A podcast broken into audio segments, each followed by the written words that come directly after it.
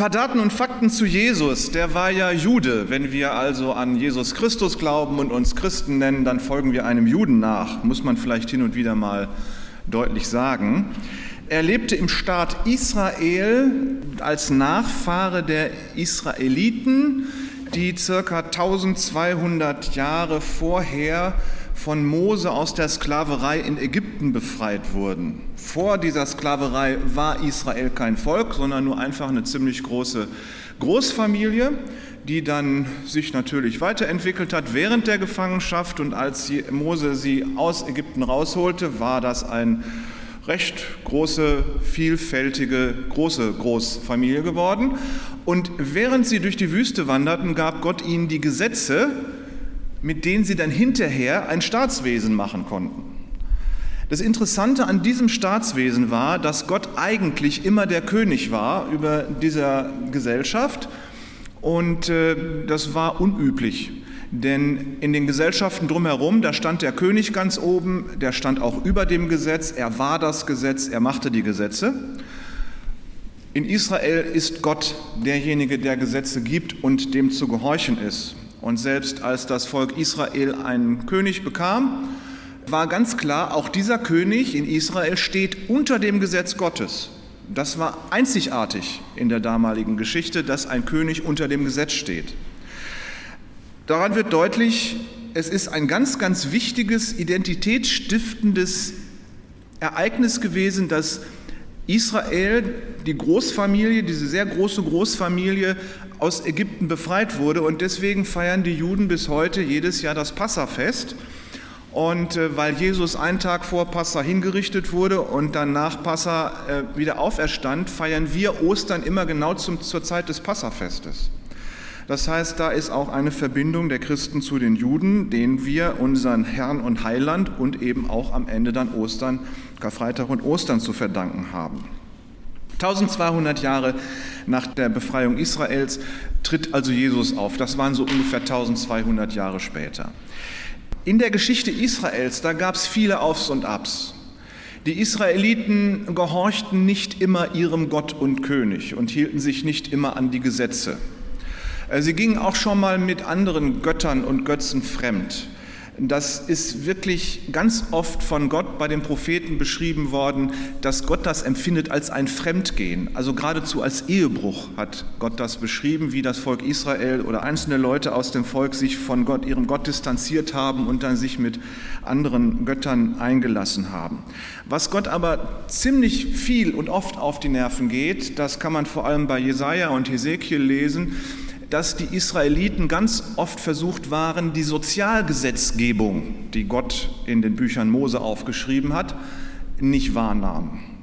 An einer Stelle im Jesaja, da sagt Gott: Wisst ihr was? Ihr könnt eure Gottesdienste machen, ihr könnt eure Opfer bringen, ihr könnt eure Lieder singen und eure Gebete sprechen. Ich höre nicht mehr hin. Wenn ihr die Not der Ängstlichen, der Bedrängten, der Witwen, der Waisen, der Kranken und Schwachen, wenn ihr die nicht seht und die nicht lindert, dann höre ich euch auch nicht mehr zu. Seht zu, dass ihr euch um alle kümmert. Also manchmal hat Gott eine sehr, sehr, nein, er hat eigentlich immer eine sehr, sehr soziale Ader und es hat tatsächlich dazu geführt, dass das permanente Nicht-Einhalten der Sozialgesetzgebung der fünf Bücher Mose dazu geführt hat, dass das Volk Israel tatsächlich von den Babyloniern überrannt wurde. Jerusalem und der Tempel wurden dem Erdboden gleichgemacht und das Volk wurde nach Babylonien verschleppt. Aber es gibt auch Verheißungen im Alten Testament. Verheißungen, das sind Versprechungen Gottes, die an bestimmte Bedingungen geknüpft sind. Also Gott hat zum Beispiel gesagt, wenn ihr euch nicht an die Sozialgesetzgebung haltet und nicht auf die Armen achtet, dann werdet ihr mal weggenommen von den Babyloniern. Das ist im Grunde so eine Negativverheißung. Wenn ihr das und das nicht tut, kommt das und das bei raus. Anders eben auch, wenn du das und das tust, dich an meine Gebote und Gesetze hältst, die dafür da sind, dass das Leben gelingt, dann wirst du gesegnet, dann kommt am Ende das und das bei raus, du wirst erfolgreich sein und so weiter und so fort. Das sind also Verheißungen. Und es gibt bezüglich des ganzen Volkes und auch der Stadt Jerusalem Verheißungen im Alten Testament beim Prophet Jesaja steht, dass ganze Völker nach Jerusalem zum Tempel pilgern werden, um dort Gott, den einzigen Gott dieser Welt, Yahweh, anzubeten und ihm zu huldigen. Oder Gott Yahweh wird selbst auf dem Tempelberg, dem Zion in Jerusalem, Stellung beziehen, dort wohnen und von dort aus die Feinde Israels besiegen. Oder in Hesekiel ein wunderbares Bild. Es wird auf dem Zion in Jerusalem ein Tempel erbaut werden und aus dessen Inneren werden Ströme heilenden Wassers fließen. Das wird so wunderbar und rein und sauber und klar und reinigend sein, dass sogar das tote Meer lebendig wird. Was eine Vorstellung. Da möchte ich gerne auch drin baden, in solchem Wasser. Oder Jesaja, die Kapitel 40 bis 55, da wird von einem Königreich gesprochen, das in Israel entstehen soll, in dem es Wohlstand gibt, wo es Frieden, Trost und Vergebung gibt und Gott, Yahweh, der König ist. Das sind Verheißungen, die die Israeliten, die Juden zur Zeit Jesu sehr präsent hatten. Weil gerade zu der Zeit, wo Jesus auftrat, gab es ganz, ganz viel Umstürze und Druck, sogar ähm, Druck von außen durch die römische Besatzungsmacht. Es gab innerhalb des Judentums unglaubliche Spannungen. Und immer wenn Spannungen und äh, Krisen da sind, dann erinnern sich die Leute ganz gerne an die Verheißungen Gottes. Und das war zur Zeit Jesu eben auch so. Nur waren diese Verheißungen, von denen ich gerade gesprochen habe, eben noch nicht in Erfüllung gegangen. Es gab zwar jede Menge Ausländer in Israel, aber das waren die römischen Besatzer. Das waren Kaufleute aus der ganzen Welt, die dahin kamen, um ihre Waren anzubieten und so. Äh, aber die gingen nicht in den Tempel, um Gott anzubeten. Yahweh regierte noch nicht sichtbar vom Zion aus. In Jerusalem stand zwar ein Tempel, aber da lief kein Wasser raus, das irgendwie lebensspendend gewesen wäre. Und das, was man so hört, äh, ist nicht sehr lebendig. Also lebendig war es schon, aber nicht unbedingt sehr heilsam. Weswegen Jesus da an einer Stelle auch sehr aggressiv reagiert, als er in den Tempel reinkommt und die Leute mal erst auseinandertreibt. Es gab also viele Juden in Israel, die sehr aktiv darauf warteten, dass diese Verheißungen, die sie in dem Alten Testament gelesen hatten, die ihren, ihren Glauben, ihren, ihren Gott, ihre Stadt, ihr wunderbares Jerusalem, den Tempel und das Volk Israel betrafen, die warteten sehnsüchtig darauf, dass diese Verheißungen wahr wurden. Da waren zum einen die Pharisäer, die versuchten, alle anderen Juden zum Einhalten der göttlichen Gebote des Alten Testamentes anzustacheln, möglicherweise dann auch mal mit Gewalt. Aber sie sollten Gott gehorchen und das haben die Pharisäer auch getan. Sie haben die Bibel studiert, also die jüdische Bibel studiert und haben Regeln erfunden, damit sie die Gesetze Gottes wirklich eins zu eins halten können. Wir meckern ja manchmal so im christlichen Bereich, über die Pharisäer, weil die so auch immer von Jesus mal ziemlich hart angegangen werden. Nun müsste man aber sagen, wir sind auch gute Pharisäer, weil wir lesen ja auch in der Bibel. Wir studieren sie. Ihr seid alles Bibelstudenten, ihr braucht eigentlich keinen Theologen, weil ihr das selber seid. Wir versuchen, nach den Regeln Gottes zu leben. Und wir versuchen, versuchen uns gegenseitig dazu anzustacheln, Gott zu gehorchen. Und äh, deswegen sind wir eigentlich auch ganz gute Pharisäer.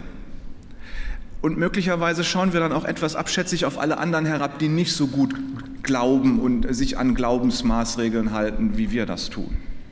Also wenn ihr in den Evangelien lest und äh, eine Stelle entdeckt, wo Jesus mit den Pharisäern hart ins Gericht geht, dann guckt doch mal, dass ihr überall da, wo Pharisäer und Schriftgelehrte steht, euren eigenen Namen oder den Namen unserer Gemeinde eintragt.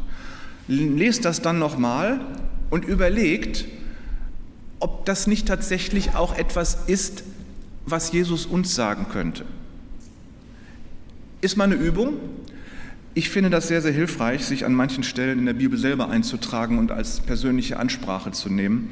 Könnt ihr ja mal ausprobieren. Gut, dann waren da noch die Zeloten. Die wollten die Verheißung erzwingen, dass das Land gereinigt wird von aller Unreinheit und die wollten also mit Gewalt die Römer aus dem Land vertreiben und machten Untergrundkämpfe. Die waren also so die, die immer irgendwie ein Messer dabei hatten oder ein Schwert, um irgendjemand, wenn da ein Römer vorbeikam, irgendwie mit Rüstung oder so, dann von hinten rein direkt ein Schwert und dann war das erledigt. Es gab aber auf der anderen Seite auch Pazifisten, die also versuchten, Frieden reinzubringen, natürlich ins Judentum Frieden reinzubringen, aber auch zu versuchen, Menschen, die von außen reinkamen, zum Glauben an Yahweh anzustacheln, zu evangelisieren, würde man heute sagen, oder zu missionieren. Das waren Pazifisten, die versuchten, auch ihre eigenen Glaubensgenossen der Juden äh, anzustacheln, umzukehren zu Gott, dem Frieden, der, der Frieden bringt und so.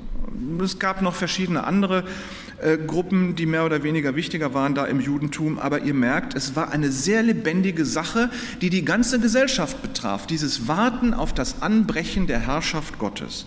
Das heißt, der Glaube an Gott Yahweh ist nicht nur eine rein spirituelle Sache, die mich allein betrifft sondern zur Zeit Jesu war das eine hochbrisante politische, sozialpolitische und weltpolitische Angelegenheit. Die Juden trennten nicht den säkularen Raum der Gesellschaft von ihrem Glauben. Das machten die nicht, sondern der Glaube an Gott und das Warten auf seine Verheißungen, das prägte ganz intensiv ihren Alltag. Sie warteten auf das Anbrechen der Herrschaft Gottes, dass Gott auf dem Zion sitzt und da in dem Tempel ist und von da aus regiert. Stattdessen kamen aber immer neue Herrschaften alle paar Jahre saß in Rom ein anderer Kaiser auf dem Thron. Und dann, wenn ein neuer Kaiser auf dem Thron saß, kam die frohe Botschaft, die verkündet wurde, auf Griechisch Euangelion, auf Deutsch Evangelium, übersetzt die gute Botschaft oder die frohe Botschaft. Und damals hieß der Begriff frohe Botschaft, Euangelion, sinngemäß, es gibt einen neuen Kaiser er ist uns von den Göttern geschenkt, er ist selbst göttlich und er wird im ganzen römischen Reich für Wohlstand sorgen. Und zu diesem römischen Evangelium gehörte auch, nur der Kaiser in Rom regiert, es gibt keinen anderen Herrscher. Wer das behauptet, dass es einen anderen Herrscher gibt, der ist Hochverräter. Und wenn die Kaiser dann den Thron bestiegen, dann sandten sie Botschafter und Herolde, Evangelisten, Evangelistes, aus, um äh, die Nachricht von ihrem Machtantritt in der ganzen damaligen Welt zu verkünden. Und dann wurde an bestimmten Stellen wurden dann auch Standbilder vom Kaiser aufgerichtet. Der machte dann wieder seine eigenen Münzen. Also die alten Münzen verloren nicht ihren Wert, aber auf den neuen Münzen, die geprägt wurden, gab es dann eben sein Konterfei. Wir würden sagen, na ja, das ist schön, wenn wir jetzt hier eine neue Regierung gewählt haben, das betrifft mich in meinem Glauben überhaupt nicht. Aber damals für die Juden, ihr merkt es, wenn da ein neuer Kaiser auf dem Thron sitzt, ist das eine Klatsche für die Juden, weil das bedeutet nämlich, solange die Römer die Besatzungsmacht in Israel sind, ist der Kaiser auch Beherrscher von Israel und Gott sitzt nicht auf dem Thron. Und das ist, gelinde gesagt, unschön. Und jetzt kommt Markus, der Evangelist Markus, der ja auch in dieser Gesellschaft gelebt hat, in dieser griechisch-römischen Gesellschaft, wo das Evangelion, das Evangelium, der, die Nachricht vom Antritt eines neuen Kaisers war. Und der schreibt jetzt Folgendes. Die gute Nachricht oder das Evangelium von Jesus Christus, dem Sohn Gottes. Ist frech, oder? Die gute Nachricht vom Anbrechen des Reiches Gottes kommt dann etwas später. Das ganze Buch Markus ist eine Verkündigung, eine Heroldsbotschaft, ein Evangelion, ein Evangelium vom Anbrechen der Herrschaft Gottes und seiner Regentschaft über diese Welt. Ist frech. Äh, die Römer haben da etwas kritisch hingeguckt. Der Markus war ja selbst römischer Bürger, deswegen konnte er nicht gleich hingerichtet werden. Aber das war für Markus schon frech. Er hat da reingeschrieben, dass es das Evangelium ist. Die anderen Evangelisten, da steht das nicht so drin. Wir nennen das heute auch Evangelium, weil Markus das da reingeschrieben hat. Markus war frech. So, und dann schreibt er, Johannes der Täufer war in der Wüste und predigte die Taufe der Buße zur Vergebung der Sünden. Da sagt Markus, also dieser Johannes ist auch ein Herold ein, ein Botschafter des anbrechenden Reiches Gottes und er geht zum Volk Israel und dann ist die Frage, wer wird denn dann diese Regierung antreten? Bist du das, Johannes? Und Johannes sagt, nee, ich bin das nicht, sondern da kommt einer, der ist stärker als ich und ich bin so minderwertig, dass ich nicht mal die, die, das Recht habe, ihm die Schuhe aufzubinden. Nicht nur zuzubinden, sondern aufzubinden. Ich taufe euch mit Wasser, aber er wird euch mit dem Heiligen Geist taufen. Da kommt etwas Göttliches. Mit dem Heiligen Geist taufen, das kann ja nur Gott. Und wenn da jetzt jemand angekündigt wird, der mit dem Heiligen Geist taufen kann, ja, dann kann das nur Gott sein oder der von ihm erwartete göttliche Messias, der Retter, der Christus. Johannes, könnt ihr euch vorstellen, in dieser angespannten Zeit, der begeisterte die Massen so sehr, dass die Leute von nah und fern kamen, um ihm zuzuhören. Aber er sagt gegenüber dem, den ich ankündige, bin ich weniger als ein Sklave. Ich verkündige hier das Anbrechen des Reiches Gottes, aber ich bin wirklich nur der Herold. Da kommt einer, der ist mächtiger als ich und dem müsst ihr folgen. So, die Spannung steigt und steigt. Wann wird er kommen? Der große König, der göttliche König, der Messias und äh, äh, der die Verheißungen erfüllt und man schielte schon so nach Jerusalem. Gibt es da vielleicht jemanden im Adel oder taucht irgendwo ein jüdischer Feldherr auf, den wir noch nie auf dem Schirm hatten und so, der dann unser Messias sein kann? Dann passierte aber erstmal Folgendes. Schreibt Markus zu dieser Zeit kam Jesus aus Nazareth in Galiläa zu Johannes. Er ließ sich von ihm im Jordan taufen und dann stieg Jesus aus dem Wasser. In diesem Moment sah er, wie der Himmel aufriss. Der Geist Gottes kam auf ihn herab wie eine Taube. Dazu erklang eine Stimme aus dem Himmel, Du bist mein geliebter Sohn, an dir hab ich Freude. Fällt euch was auf? Die Leute, die da drumherum standen, schienen das überhaupt nicht mitbekommen zu haben. Aber es müsste doch jeder gesehen und gehört haben. Sonst hätte Markus das doch nicht berichten können. Eigentlich sind die Leute zu Johannes gepilgert, um zu hören, da kommt der Messias, der göttliche König und setzt sich auf den Thron in Jerusalem. Und jetzt passiert es, dass Jesus kommt und da kommt dann der Heilige Geist auf ihn. Das mussten die doch gesehen haben. Und dann diese Stimme vom Himmel her, das müssen die doch mitgekriegt haben. Die müssen doch in Jubel ausbrechen und sagen, ja, das ist unser Messias. Was passiert? Nüschte. Man wundert sich, ne? Ja, die Leute hatten halt irgendwas Berühmtes, irgendeine Berühmtheit, äh, weiß ich nicht, aus dem Palast oder so äh, erwartet. Auf jeden Fall, Jesus war nicht pompös genug. So ein, so ein, so ein schwielhändiger äh, Zimmermann da aus der absoluten Provinz, wo sich kein Jude hintraute, weil da zu viele Römer und äh, Griechen und Inder und was weiß ich nicht alles rumliefen. Äh, aus Galiläa, da ging man nicht hin. Das, das kann doch, nein, also das kann doch, nee, nee. Das heißt, sie waren dabei, als Gott seinen Messias berufen hat und sind zum Tagesgeschäft übergegangen. Peinlich irgendwie, ne? Also etwas später wurde Johannes ins Gefängnis geworfen, weil der nämlich dem Establishment tierisch auf die äh, Füße getreten hatte. Und am Ende ähm, hat der König Herodes äh, wohl auch gemerkt, ähm, wenn der tatsächlich der Verkündiger der anbrechenden Gottesherrschaft ist, dann bedeutet das, wenn Gott kommt und sich auf den Thron in Jerusalem sitzt, auf dem ich gerade sitze, ähm, nein, also dann werde ich den, Hero, den, den, den Johannes, den Herold, kalt stellen, in der Hoffnung, dass ich noch ein bisschen länger auf dem Thron bleibe, weil wenn Gott keinen Herold hat, wird er auch nicht kommen. Könnte sein, dass er so gedacht hat. Es ging um Kleinlichkeiten und auf jeden Fall hat Herodes ihn hinrichten lassen. Man merkt nur deutlich, dass Herodes das sehr, sehr empfindlich getroffen hat, was Johannes verkündet hat. Das heißt, er, der auf dem Thron in Jerusalem saß, der, der von, also von Roms Gnaden auf dem Thron in Jerusalem saß, der Politiker, der hat das sehr, sehr ernst genommen, was Johannes verkündete, weil der war eigentlich kein Jude, der hat sich nur da so reingeschlichen, aber ich vermute mal, dass seine Berater ihm auch gesagt haben, welche Verheißungen es da an Israel gibt, wenn Gott kommt. Machen wir jetzt einen Schwenk nach Galiläa. Jesus ist aus dem Wasser wieder da und äh, auch aus der Wüste wieder da und äh, tiefste Provinz, wo ähm, einfache Leute, stellen wir uns mal auf den Marktplatz, da gackern die Hühner, da macht eine Kuh Mu. Auf der einen Seite ist so ein Pharisäer, der versucht den Leuten zu predigen, dass sie doch bitte die Gesetze halten sollen. Und dann ein Pazifist macht Parolen zur Umkehr und mittendrin steht Jesus und sagt, die Zeit ist erfüllt und das Reich Gottes ist herbeigekommen, kehrt um und glaubt an das Evangelium, glaubt an diese gute Botschaft, an das Evangelium von dem angebrochenen oder anbrechenden Reich Gottes und seiner Herrschaft. Das ist ein Knaller. Jesus verkündet die Königsherrschaft Gottes. Und die Leute fragen ihn vielleicht, ja, wo ist es denn? Seine Jünger haben ihn mal gefragt, ja, wo ist das denn? Und hat er ihnen gesagt, da wo ihr im Namen Gottes zusammen seid, da ist das Reich Gottes unter euch angebrochen. Also, wenn wir hier im Namen Jesu zusammensitzen, ist jetzt hier Reich Gottes. Hier regiert Gott, ist klar. Was anderes wollen wir auch gar nicht. Das ist also ein Knaller, dieses Evangelium.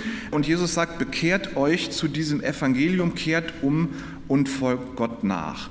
Und dass es mal klar ist, wenn die Herrschaft eines neuen Herrschers ausgerufen wird, meint das nicht, wenn du mal eine Erfahrung mit einem anderen Herrscher machen willst, dann versuch doch mal meinen. Sondern Gott herrscht. Und da gibt es auch keine Weichspülerei. Es gibt keinen anderen Herrscher es gibt nur Schwarz-Weiß. Entweder gehörst du dazu oder du gehörst nicht dazu. Es gibt auch kein weichgespültes, ja, guck ich mal. Oder, aber nur wenn Gott ganz, ganz lieb zu mir ist. Nein, das ist alles nicht der Maßstab, sondern Gott herrscht und dann herrscht er. Im Königtum Gottes gibt es keine Fake News und keine alternativen Fakten, da wird nicht gelogen, da gibt es kein drumherum Gemauschel, sondern Gott herrscht, Gott ist König, er sagt, wo es lang geht. Punkt. Gott nimmt jetzt die Geschicke der Welt in, der Hand, in die Hand, sagt Jesus, und er tut das durch seinen Jesus Christus. Als Jesus das gesagt hat, ganz am Anfang des Evangeliums, jetzt bricht das Reich Gottes an, ist er drei Jahre lang auf dem Weg nach Jerusalem, bis er da als König empfangen wird. Aber der Thron, den er dann besteigt, ist ein anderer, als die Menschen geglaubt haben. Nämlich das Kreuz, aber danach die Auferstehung und danach der Thron Gottes im Himmel. Gott nimmt die Geschicke der Welt in die Hand. Er tut es durch seinen Messias Jesus Christus und dieses kehrt um und glaubt an das Evangelium. Das ist das Programm Jesu. Und ihr habt gerade gemerkt, das Evangelium ist nicht nur eine spirituelle Sache, sondern das ist religiös, klar, politisch und gesellschaftlich. Das Evangelium von Jesus Christus, dass Gott herrscht, das wir zu hören haben, ist nicht nur eine Sache für unser stilles Kämmerlein, sondern gehört in unseren Alltag mit hinein. Wir sitzen hier und wir leben unter der Regierung Gottes. Hier ist Reich Gottes. Wenn wir aber rausgehen, im Namen Jesu immer noch unterwegs sind mit unserem Leben, dann sind wir da auch unter der Regierung Gottes und im Namen Jesu unterwegs. Und wenn ihr in euren Familien, in der Schule, in der Uni, bei der Arbeit seid, da ist Reich Gottes, weil ihr dazugehört.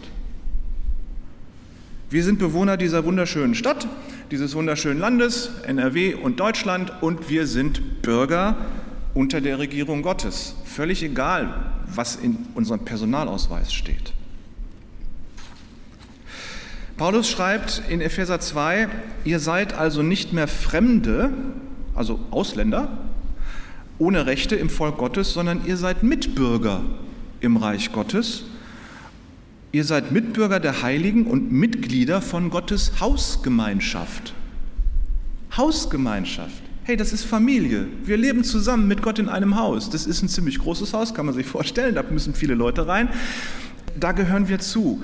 Und wer Christ ist und sich entschieden hat, als Hausgenosse Gottes in seiner Herrschaft zu leben, was bedeutet das dann für deinen Lebensvollzug?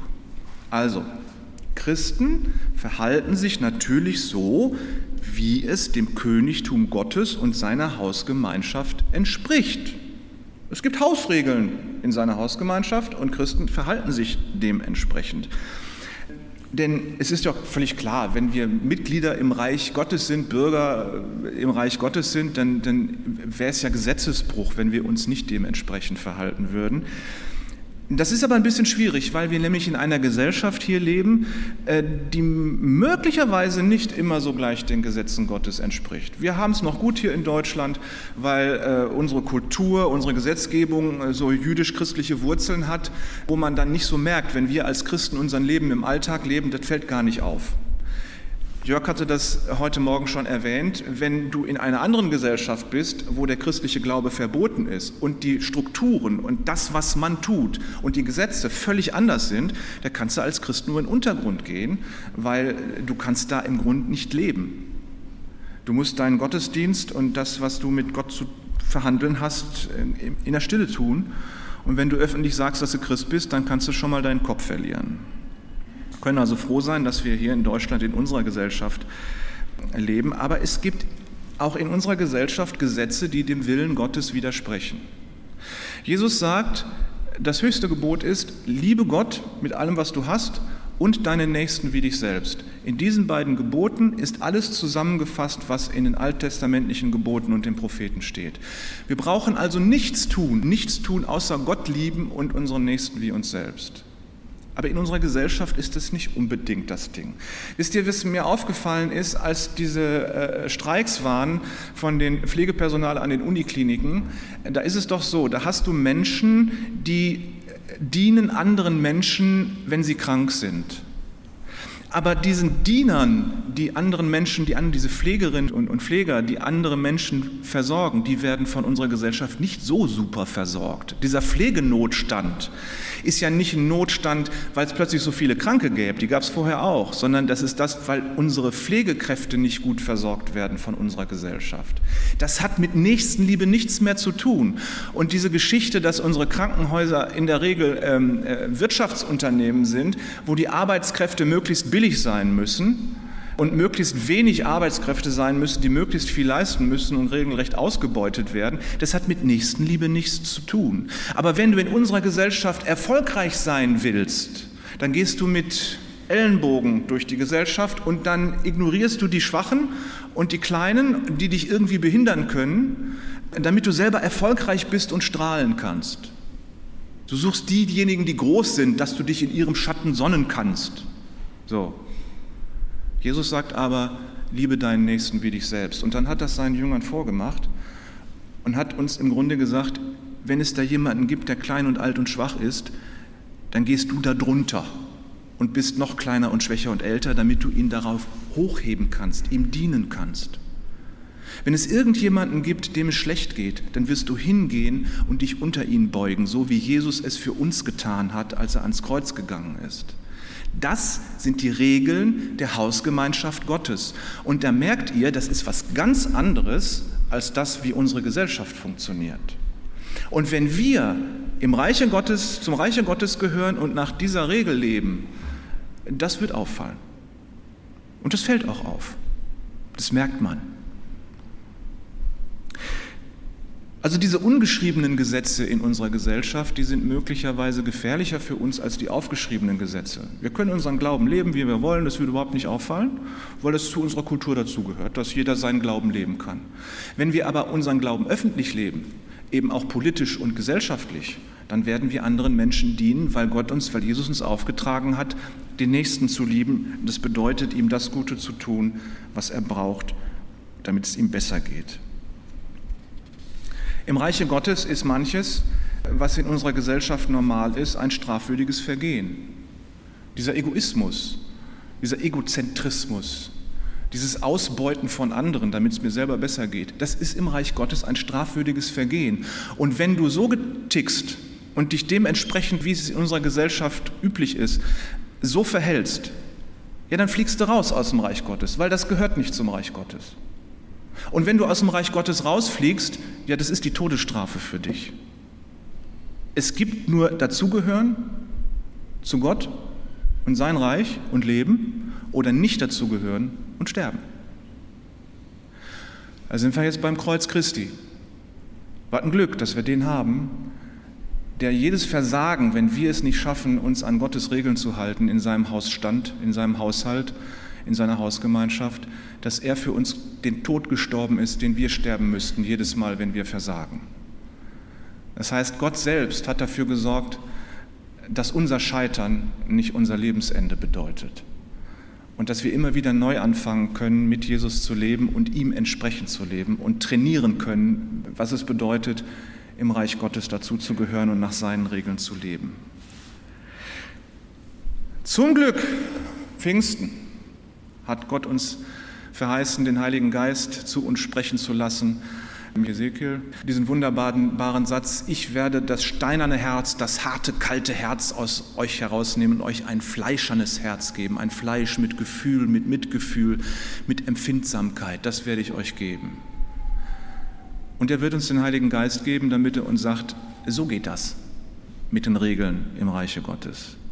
Wenn wir Christen sind und zum Reich Gottes gehören, dann hat das mächtige Auswirkungen, nicht nur für uns privat, sondern dann wird das für unser Leben in unserer Gesellschaft Auswirkungen haben.